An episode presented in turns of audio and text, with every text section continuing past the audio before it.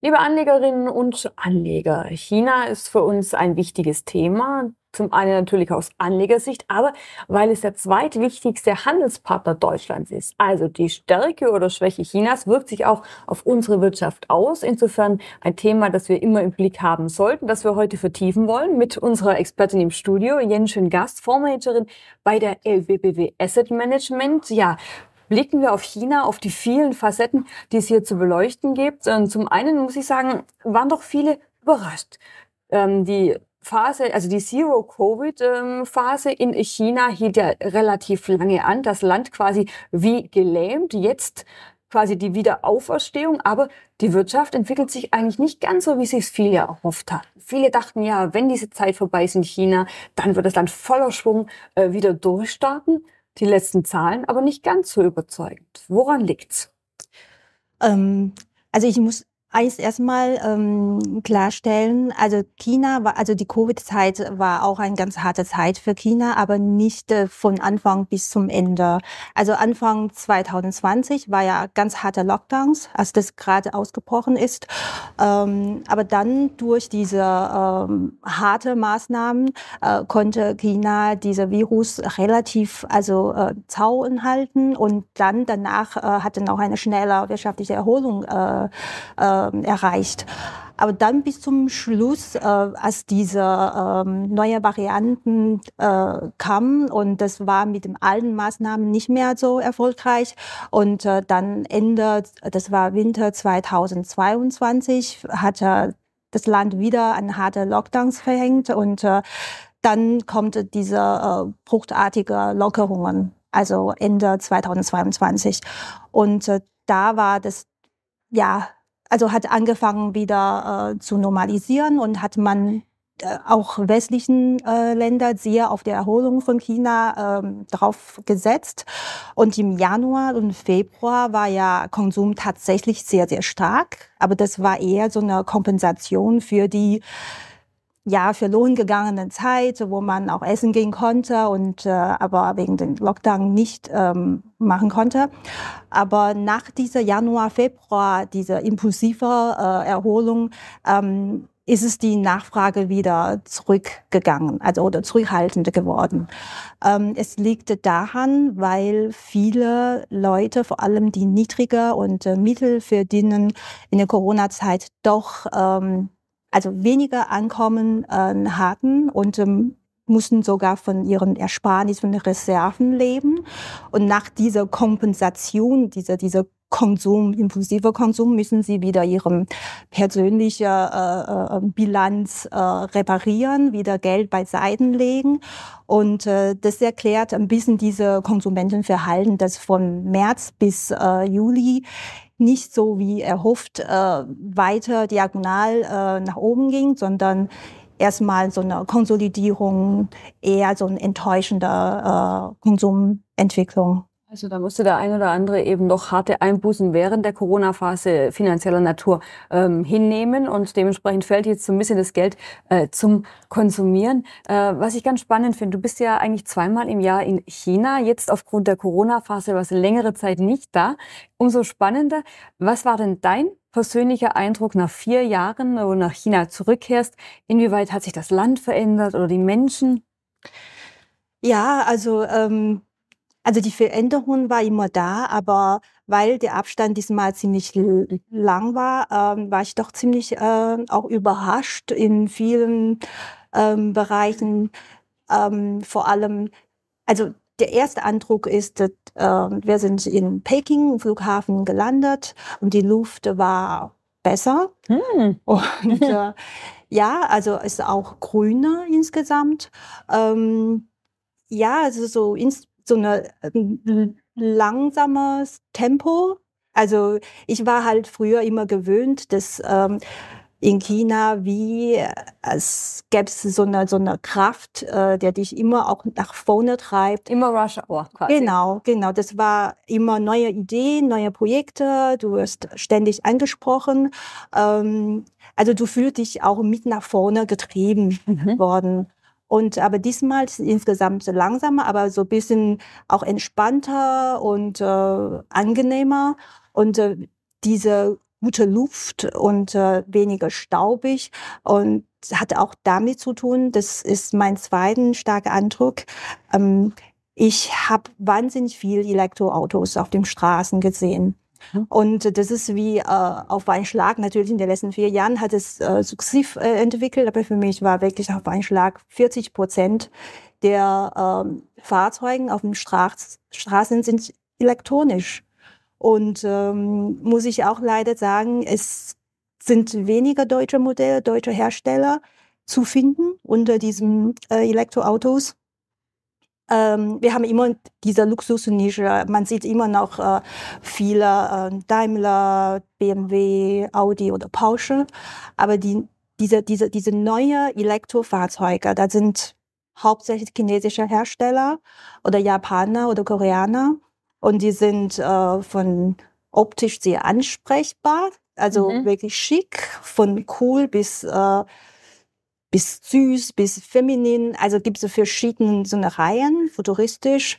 Mhm. Ähm, und ich bin auch öfters mal mit Elektroauto gefahren, weil ich in China kein, kein Auto habe und muss immer über diese äh, Uber, also die, die heißt in China, äh, unterwegs sein. Und auch circa 40 Prozent, 50 Prozent habe ich halt ein Elektroauto bestellt. Von dem Fahrkomfort her muss ich auch sagen, es ist durchaus gut. Also für die Stadt von A bis Z ausreichend. Also ja, genau, das ist mein zweiter Eindruck. Und dann fällt mir auch ähm, viel ziemlich günstig wieder. Mhm. Und es liegt an dieser insgesamt deflationären Umfeld in China. Und wir wissen, in den letzten vier Jahren sind die Preise bei uns schon stark angestiegen. Und ähm, aber in China ähm, das war äh, kaum verändert. Und auch durch Währungseffekt ähm, kommt einem wieder vor, äh, hier in China konnte ich wieder günstig ankaufen, essen gehen. Ähm, das war jahrelang von 2000, eigentlich geht's los von 2012, 13 bis vor Corona immer andersrum. Und ähm, genau, das ist auch äh, für mich ein ganz interessanter äh, das Phänomen, ja. Ja, ist auch für uns ganz spannend. Wir kennen ja nur ähm, den täglichen Blick auf die Lebensmittelpreise an der Tankstelle. Alles ist ja äh, viel teurer geworden. Die Inflation war die letzten äh, zwei Jahre hier äh, sehr hoch. Insofern umso überraschender zu sehen, dass es äh, in anderen Teilen der Welt eine ganz andere Entwicklung gibt. Äh, spannend momentan ist die sogenannte, oder war vor wenigen Tagen die goldene Woche. Das ist ein Stimmungsindikator für die chinesische Wirtschaft. Erzähl uns, warum ist das so spannend? Ja, das ist der ähm, 1. Oktober, ist das chinesische Nationalfeiertag und dann werde immer ähm, eine ungefähr mehr oder weniger eine Woche lang äh, äh Feiertag, Nationalfeiertage äh, fe mhm. also gefeiert und die Leute kriegen auf einmal, also das ganze Land kriegen frei und sind dann machen sich äh, Sorgen in Urlaub und deswegen ähm, dieser Konsum von den äh, von Reisenden, von den privaten Leuten, die wirklich nicht arbeiten müssen, wirklich Zeit haben zu konsumieren, ähm, ein wichtiges Signal auch für die Wirtschaft. Wir haben am Anfang gesagt, ähm, also diese Konsumenten, die müssen erstmal ihre Schulden ähm, langsam tilgen, bisschen wieder beiseite legen aber jetzt geht es langsam los, ähm, wieder zu konsumieren. Mhm. Und das zeigt auch die Zahl von diesen goldenen Woche. Und äh, die Pro-Kopf-Konsummenge äh, erreicht wieder fast das Niveau, also 95 Prozent wie vor der Corona-Zeit 2019. Und äh, Anfang dieses Jahr haben wir auch chinesische Neujahr, ist auch eine längere Zeit ähm, Feiertage, aber die Konsum pro Kopf war ja damals nur beim circa 80 Prozent im Vergleich zum Vorjahr. Und auch im Mitte Mai, das war auch nur 85 Prozent, aber jetzt in den Golden Wochen haben wir wirklich fast das vor-Corona-Niveau erreicht. Also nach äh, quasi einer Dürrephase im äh, Frühjahr oder Anfang des Sommers ist jetzt quasi der Konsum wieder fast auf dem Vorkrisenniveau. Äh, was strukturelle Probleme betrifft, die bestehen nach wie vor. Der Immobilienmarkt ist ein solches Sorgenkind, Arbeitslosigkeit, die Ein-Kind-Politik. Das sind Themen, die die Chinesen schon lange Zeit beschäftigen. Wie ist da dein Blick aktuell? Das ja Immobilien-Thema ähm, ist äh, tatsächlich ein sehr äh, belastendes äh, Problem. Aber man muss sagen, das ist ein, ein langfristiges Problem. Also wenn wir zu, kurz zurückholt, also China hatte durch Globalisierung, durch diese neue Öffnung ähm, eine wirtschaftliche Sprung ähm, gehabt. Und in dieser Phase natürlich äh, kommen die Menschen von Land in die Stadt, sie brauchen Wohnungen und Immobilienmarkt boomt. Und dann die Immobilienmarktentwicklung pushte wieder die Wirtschaft. Ist es wieder ein neuer Treiber für die Wirtschaft äh, geworden. Aber das dann, ähm, wir kennen, das ist fast jeder westlichen Wirtschaft verfolgt ähnliche Muster und die Frauen äh, bekommen bessere Bildungen, die Bildung dauert auch länger und dann hat man auch ähm, Druck auf den Arbeitsmarkt. Deswegen ist es dem, dem, das Willen für Kinder, für Ehe auch dann gesunken. Und deswegen gibt es diese demografische Entwicklung, die dann auch auf den Immobilienmarkt mittel- bis langfristig belastet. Aber ähm, ja, wir haben gesehen, das ist ein langfristiges Problem. Und äh, was äh, durch diese Corona natürlich wegen den verloren gegangenen Vertrauen ist es das nochmal, ähm, also eskaliert, beschleunigt. Und 2022 war ja verkaufte äh, Wohnfläche um fast 30 Prozent gefallen. Mhm. Und dieses Jahr bis August wieder äh, knapp sechs Prozent gesunken. Aber langfristig sind wir auf einem Level, wo auch ähm, also nicht mehr viel Luft nach unten gibt, weil es immer noch diese rigide Nachfrage gibt, mhm. neue Familien, also neue Wohnungen und Verbesserungsbedarf und auch soziale Wohnbauen. Deswegen, da gibt es so eine Untergrenze. Wir sind schon nach dieser scharfen Korrektur ziemlich nah, also an diesem Niveau. Das heißt, die Belastung durch die Immobilienmärkte wird auch äh, geringer werden und die ganzen Wirtschaften werden mit der Zeit unabhängiger von dem Immobilienmarkt. Klingt alles äh, sehr positiv. Ähm, also sprich, man hat Probleme, aber du siehst durchaus ein äh, Licht am Ende äh, des Tunnels, was den Immobiliensektor betrifft, der ja momentan relativ notleidend ist. Ja, wir kennen, weil ich verstehe auch, weil wir auch ähm, Immobilienkrise in anderen Art und Weise mhm. erlebt haben und äh, durch ähm, Prinzip Blase geplatzt in den und USA, äh, genau mit einem Wucht äh, ja auch Leute bei uns in der Nähe weit weg ähm, äh, er negativ betroffen hat. Aber in China würde ich das eher als eine kontrollierbare ähm, Detonation bezeichnen. Mhm. Und wir sehen, dass natürlich die Immobilienentwickler, ihren Einleihen, die sind alle im Keller. Aber in anderen Branchen ist es dieser Anleihenmarkt auf jeden Fall noch stabil. Das heißt, es ist noch nicht zu einer übergreifenden Krise oder Finanzkrise äh, geworden. Äh, es liegt auch daran, dass ähm, fast neun, also über 90 Prozent ähm, äh, Chinesen, die dann über 20 Prozent Anzahlungen in ihre Immobilie mhm. mitnehmen. Das heißt, ihre, ähm, sie werden trotzdem weiter zurückzahlen, auch wenn der Preis ein bisschen zurückgeht. Und ähm, deswegen bis jetzt äh, sehen wir noch, die Luft aus der Blase wird langsam hoffentlich ausgedrückt.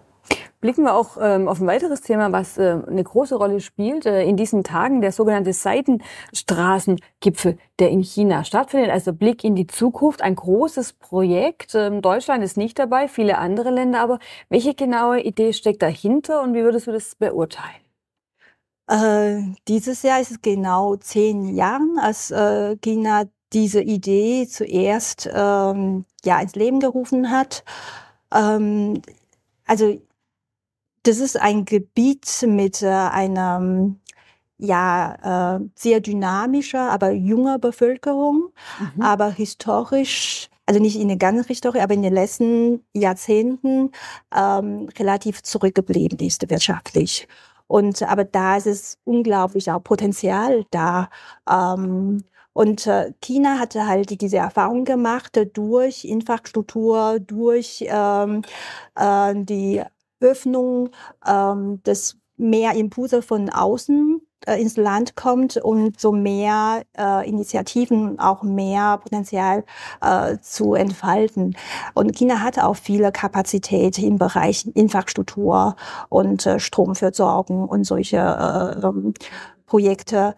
Ähm, deswegen ist es die Idee, ähm, durch die Kapital Kapitalisierung in diesem Bereich, in diesen Gebieten, ähm, werden neue Märkte erschlossen. Genau, erschlossen, erschafft.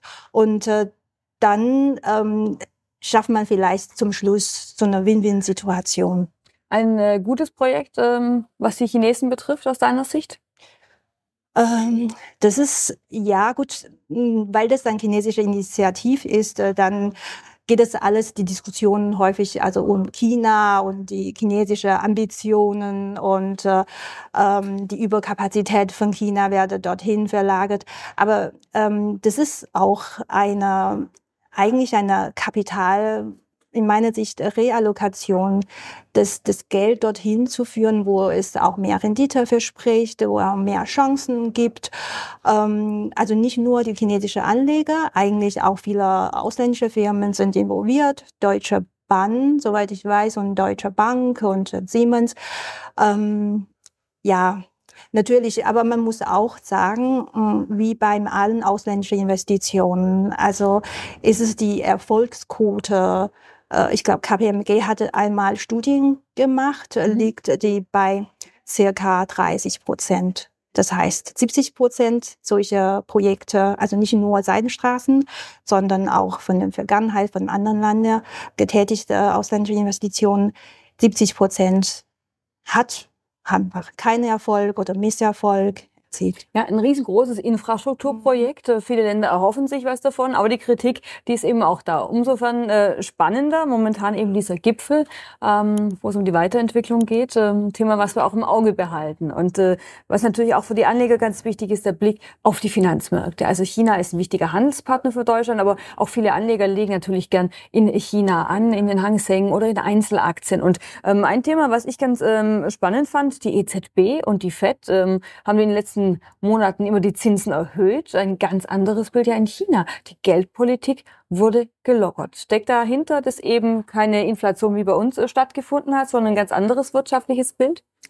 Ja, also China befindet sich in einer anderen Phase dieser Zinszyklus. Also wir haben vorher erwähnt, also es ist eher deflationär als inflationär, weil die Nachfrage relativ schwach ist. Mhm. Und äh, deswegen, um um die Investoren oder Konsumenten mehr Vertrauen zu geben, mehr Impulse zu geben, Schub zu geben, ähm, lockert die Zentralbank von China eher ihre Geldpolitik, also pumpt eher Geld in den Markt und während hier bei uns oder in den USA ist es wird Geld ist von dem Markt zurückgenommen. Ähm, ja, wir werden schon die erste ähm, äh, ich hoffe, dass, es, dass wir bald ähm, mehr, äh, mehr sehen, dass, äh, dass das Vertrauen von den Konsumenten wieder zurückkommt. Aber in diesem Jahr ähm, wurde mir viel angesprochen mit äh, Immobilienmarktkrise in China und äh, Staatsverschuldung oder ähm, auch die Konflikte äh, mit Taiwan. Und äh, man hat so eine so eine dunkle Brille aufgesetzt und sieht alles in China ziemlich dunkel. Und wir sehen auch die Börsenentwicklung in Hang Seng ist äh, im Vergleich zum DAX und äh, amerikanischen äh, Indizes relativ ja, deutlich besser, ja. Ja. Und äh, das hatte auch diese Sorgen von den Investoren eingepreist. Wir sprechen von äh, Risikoprämien und das ist bei dem Hang Seng ziemlich hoch momentan. Aber das muss jeder Investorin selber entscheiden, welche Risiko sie ähm, diesen Markt anschätzen und äh, für welche Risiko sie bereit sind und welche Risikoprämien sie auch erwarten. Ähm, ich finde es China hauptsächlich oder in erster Linie ein guter Makroindikator, weil es auch ähm, weiterhin für die Weltkonjunktur ähm, eine wichtige Rolle spielt. Mhm. Bei dem Anseltitel ähm, ja, da gibt es sehr viele auch äh, externen Sektoren. Das kann man nicht äh, leider bei China nur von den Firmen, von den Unternehmen, von den Bilanz, Bilanz ausgehen. Und ähm, ja, das äh, verlangt schon ein bisschen mehr Arbeit bei den Investoren. Also zuletzt ähm, natürlich die Enttäuschung. Äh, wir haben es ja gerade besprochen, die Wirtschaft eben gerade nicht mit so viel Schwung ähm, aus der Zero-Covid-Phase gestartet, wie viele sich das erhofft hatten. Das sieht man dann auch an den Aktienkursen natürlich. Ähm, dann, du sagtest auch, der Konsum war gebremst, da hat man eben weniger verdient während der Corona-Phase. Auch das hat dann natürlich äh, belastet. Insofern die etwas gedämpfte Entwicklung. Nichtsdestotrotz so spannende Einzelwerte, auch als Gesamtinvestment hier an der Börse Stuttgart immer einen Blick wert. Spannend auch dein Blick hinter die Kulissen. Äh, vielen Dank, Jen Schön Gast, Fondsmanagerin bei der LBBW Asset Management mit einem persönlichen Blick auf China. Sie war nach vier Jahren zum ersten Mal wieder dort und hat natürlich auch die Wirtschaft und die Finanzmärkte dort bestens im Blick. Vielen Dank für deine Einschätzung. Dankeschön.